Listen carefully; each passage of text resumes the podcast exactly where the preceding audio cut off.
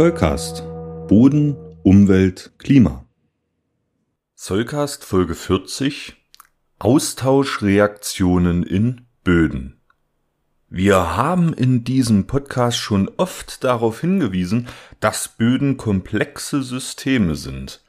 Diese Bewertung stammt aus der heutigen Zeit, in der wir mit sehr weit entwickelten technischen Möglichkeiten imstande sind, die Physikochemie von Böden zu erforschen.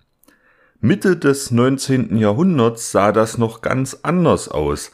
Die versierten Bodenkundler der damaligen Zeit waren in der Regel Menschen aus dem landwirtschaftlichen Bereich, die die Eigenschaften von Böden anhand jahrhundertelanger Erfahrungen einschätzen und sich dabei auf ihre Sinneseindrücke und einfache Faustformeln verlassen mussten.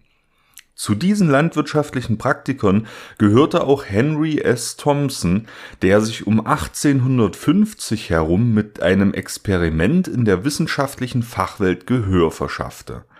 Thomson konnte zeigen, dass ein Ackerboden, den er mit einer Ammoniumsalzlösung behandelte, sprunghaft Calciumionen freisetzte, wohingegen die zugeführten Ammoniumionen jedoch im Boden verblieben.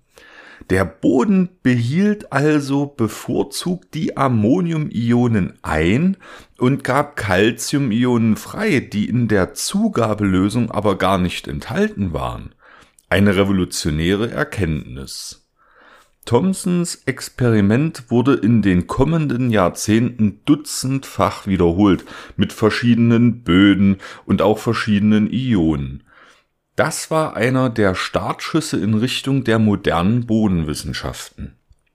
Heute müssen sich alle mit diesem Phänomen herumschlagen, die etwas über Böden lernen wollen.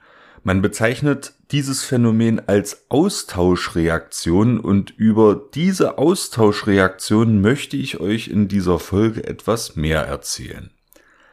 Wir haben die Frage noch nicht ganz geklärt, was in Böden eigentlich ausgetauscht wird. Ich hatte von Ammonium- und Calcium-Ionen gesprochen. Diese beiden positiv geladenen Ionen stehen beispielhaft für eine ganze Palette von Ionen der Bodenlösung, die in Böden ausgetauscht werden können. Zu ihnen gehören zum Beispiel auch die als Pflanzennährstoffe unverzichtbaren Kalium, Nitrat und Phosphationen, wie auch sämtliche nicht essentielle Nährstoffe. Bei Ionen handelt es sich grundsätzlich um positiv oder negativ geladene Elementarteilchen, die sich natürlich in ihrer Elementzusammensetzung, aber auch zum Beispiel in ihren Radien unterscheiden. Die Ladung der Ionen soll uns aber an dieser Stelle etwas mehr beschäftigen.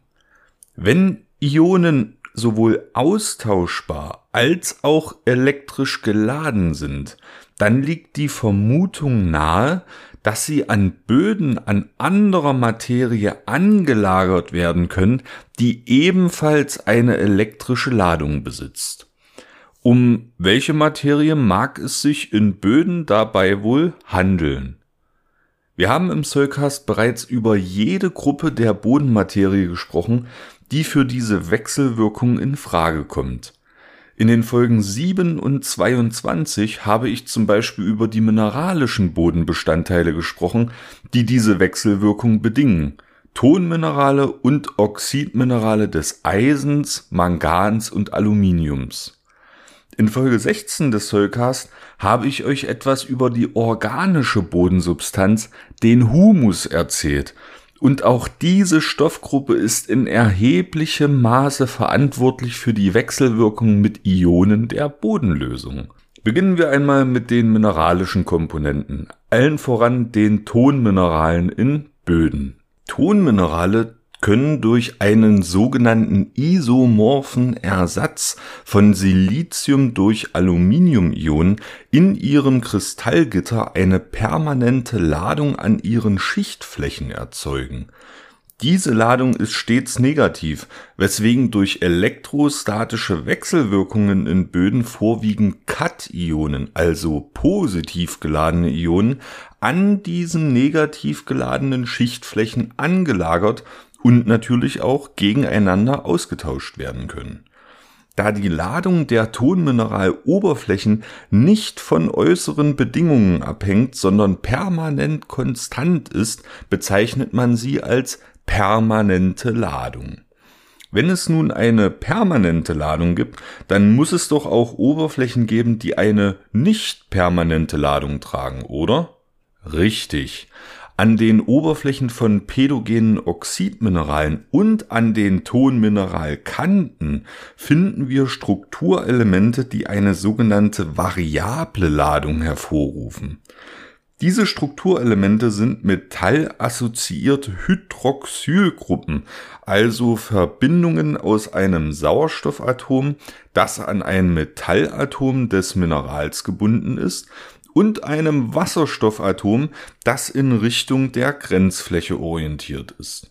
Wovon hängt nun bei diesen Strukturelementen die Ausprägung der Oberflächenladung ab? Die Antwort ist ganz klar vom pH-Wert.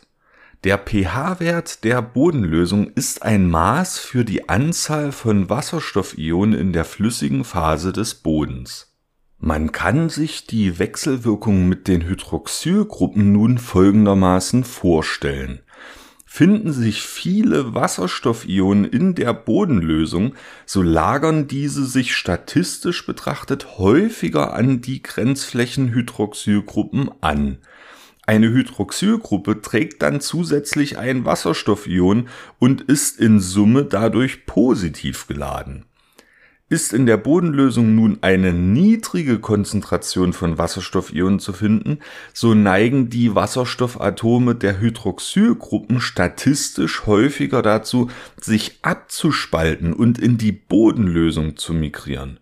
Das zurückbleibende Sauerstoffatom induziert dann eine negative Ladung an dieser Stelle der Grenzfläche.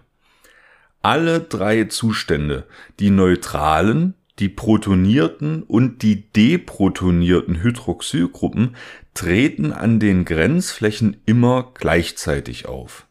Das Verhältnis zwischen ihnen entscheidet darüber, ob die entsprechende Mineraloberfläche in Summe neutral, positiv oder negativ geladen ist. Und das ist auch schon alles, was man grundlegend dazu wissen muss. Bei welchem pH-Wert nun also das entsprechende Mineral eher Anionen oder Kationen tauscht, das hängt vom Mineral selbst ab. Es lassen sich aber für die verschiedenen Mineralgruppen in Böden einige Tendenzen feststellen. Tonminerale haben ihren Ladungsnullpunkt eher im sauren Bereich, die Oxidminerale des Eisens und Aluminiums eher im neutralen bis schwach basischen Bereich. Der Ladungsnullpunkt ist der pH-Wert, bei dem sich die Gesamtoberflächenladungen statistisch ausgleichen, also Null sind. Die Lage des Ladungsnullpunktes gibt uns somit einen wichtigen Hinweis darauf, ob die Mineraloberflächen eher Anionen oder Kationen tauschen. Ein frei gewähltes Beispiel. In einem schwach sauren Mineralbodenhorizont hier in Deutschland mit dem pH-Wert 6,0 finden wir das Eisenoxid Goethit und auch das Tonmineral Kaolinit. Der Ladungsnullpunkt unseres Tonminerals Kaolinit liegt unter dem pH-Wert des Bodens. In der statistischen Betrachtung ist also die Mehrheit der Austauscherplätze des Tonminerals Kaolinit negativ geladen. Es ist also bei diesem pH-Wert ein Kationentauscher. Bei dem Eisenoxidmineral Goethit sieht das in unserem Beispiel ganz anders aus. Da der pH-Wert des Bodens unter dem Ladungsnullpunkt dieses Minerals liegt, werden die Austauscherplätze an der Oberfläche des Goethits mehrheitlich protoniert. Das Goethit ist also mehrheitlich an seiner Oberfläche positiv geladen und tauscht daher in unserem Beispiel tendenziell eher Anionen aus. Das soll uns aber an dieser Stelle genügen. Für Lernende und Interessierte ist das Konzept des Ionenaustauschs in Böden zu Beginn ihrer Reise in den Bodenwissenschaften oft nicht sehr leicht zu verstehen. Es hilft aber, sich an Beispielen selbst die Eigenschaften von Mineralen bei verschiedenen pH-Werten zu verdeutlichen und sich natürlich immer gut zu belesen. Die Lehrbücher in den Shownotes sind dafür eine gute Grundlage. In dieser Folge habt ihr etwas über die Prinzipien des Ionentausches in Böden gelernt, über die Beteiligten in diesem Spiel der Elementarteilchen und über ihre Eigenschaften. Die Rolle der organischen Substanz und die Bestimmung der Kapazitäten des Ionentausches sind Stoff für andere Folgen des Zollcast. Ich hoffe, dass ihr euch nun gut informiert fühlt und euer Interesse gegen Wissen in Bezug auf Austauschreaktionen eintauschen konntet. Bis zur nächsten Folge des Zollcast wünsche ich euch eine schöne Zeit. Der Soulcast ist für euch kostenlos und das soll auch so bleiben. Ihr könnt uns dabei helfen. Zum Beispiel durch eine kleine Überweisung auf das Geschäftskonto oder via PayPal. Wie das genau funktioniert, seht ihr auf soulcast.de unter dem Punkt Unterstützen. Das Geld wird für die digitale Infrastruktur verwendet und darüber hinaus in Technik investiert. Vielen Dank für eure Unterstützung.